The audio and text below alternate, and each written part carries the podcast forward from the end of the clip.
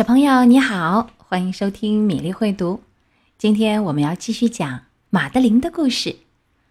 巴黎有座老楼房，藤蔓爬满墙，里面住着十二个小姑娘，总是排成两行。她们面对面吃面包、刷牙和睡觉。她们每天总是早上九点半离开那楼房，一边六个，排成两行。马德琳是最小的小姑娘。隔壁也有座老房子，住着巴皮托这个小顽皮。他的爸爸是西班牙大使，他独自一人，爸爸妈妈不在身边，没有一个人来跟他玩。他喊道：“请来吧，我请你们大家参加美妙的吉普赛嘉年华。来吧，亲爱的读者呀！”让我们把故事讲起来吧。上去又下来，下来又上去，他们希望摩天轮永远不会停住，转了又转。孩子们大喊：“亲爱的克拉薇小姐，让我们再坐两圈儿！”突然，刮起一阵怪风，跟着电闪雷鸣，游客狂奔，就连大公鸡都吓得发愣。摩天轮停住，游客们下来，多么幸运！正好有出租车站台。快快，孩子们，把湿衣裳脱光，你们吃饭就在床上。莫菲太太端来晚饭浓汤，也是九点半，在晚上。天哪，马德琳在什么地方？可怜的克拉薇小姐，如果知道实际情况，真不知道她会担心成什么样。那个时候，天气糟得难以想象。巴皮托和马德琳还在摩天轮顶被人遗忘。巴皮托说：“不要害怕，得找人来帮忙。让我先往下爬。”这时候雨越下越大，他敲吉普赛大篷车的门，啪啪。吉普赛大妈撑起雨伞，去马戏团帐篷找来些演员，在大力士和小丑的帮助下。马德琳被安全的抱下。吉普赛大妈把他们裹好，给他们吃有效的汤药。摩天轮和帐篷全拆掉，他们在大篷车里把东西装好。吉普赛人从不停留，他们来了，很快又走。新的一天多晴朗，天蓝无比，风雨没了踪影，一片新天地。这是在枫丹白露城堡中，亲爱的孩子们，它就属于你们，多好呀！漂浮在池子里玩水，看着其他孩子上学去受罪，永远不用刷牙，永远永远不用准时睡下。吉普赛人教他们动作敏捷，身姿优雅，教他们骑术，骑马戏团的马。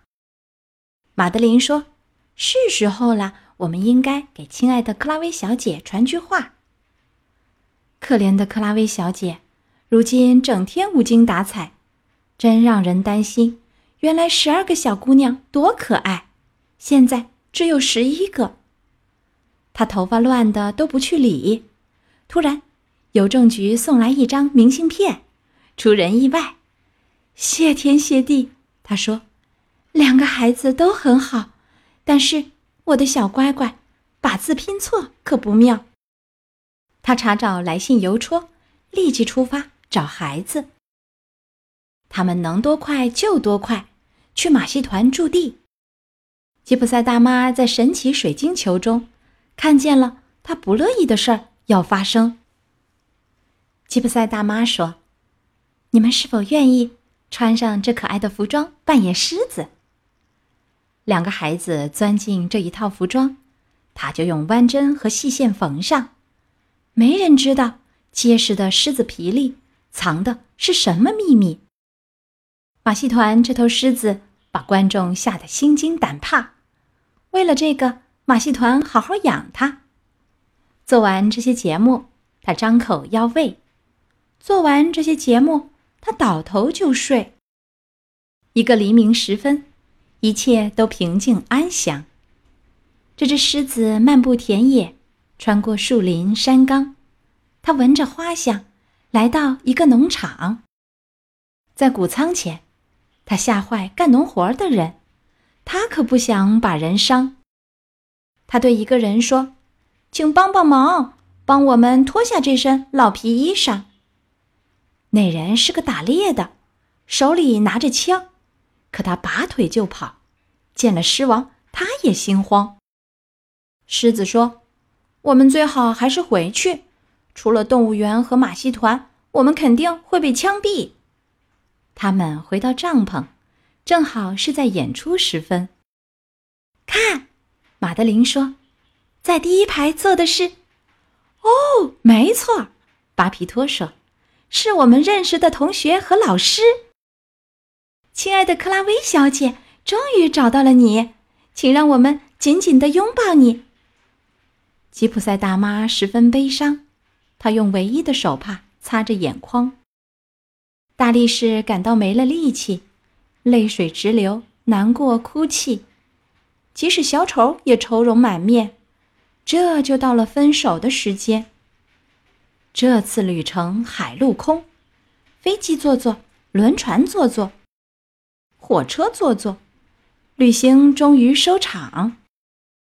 大家回到老楼房，痛痛快快洗个澡，没有什么比干净更好。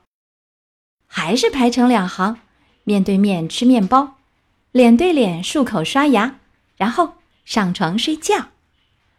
晚安，小姑娘们，上帝保佑。你们都很好，克拉薇小姐说：“现在请马上睡觉。”他关了灯，关上了门。接着，他回来再数一遍，别又少了人。今天的故事《马德琳的马戏团历险》讲完了。亲爱的小朋友，你有什么有趣的经历可以和我们分享一下吗？欢迎你在微信公众号“米粒会读”。这篇文章的最下方留言处留言，入选者能够收到一份米粒送出的小小礼物。截止时间是三月一十六日，今天。今天的故事就到这里，小朋友们，我们明天再会。